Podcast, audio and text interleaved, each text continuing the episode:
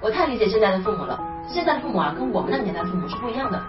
我们那个年代呢，父母根本就没有什么可犹豫的，因为他们也不知道怎么去教孩子，他们每天呢都很忙，根本就管不上孩子。那现在的父母不一样了，他们开始重视教育了，他们会觉得今天管的多了，那明天就少管一点吧。那后天呢就觉得，哎呀，要不自己就不要管了吧。有限教育这本书啊，告诉你哪些是要管的事情，哪些是不要管的。这本书里面呢，跟我以前倡导的一个理念呢特别的像。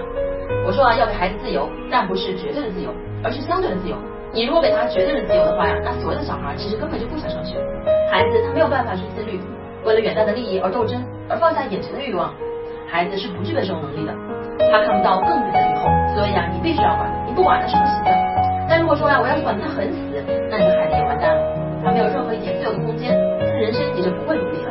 这本书呢，挺打动我的一个地方啊，是他说人世间只有一种成功，就是以自己喜欢的方式来度过一生。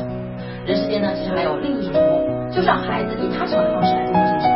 这套书告诉你应该如何对孩子用心的管教，把他培养成一个独立的、自信的、上进的孩子。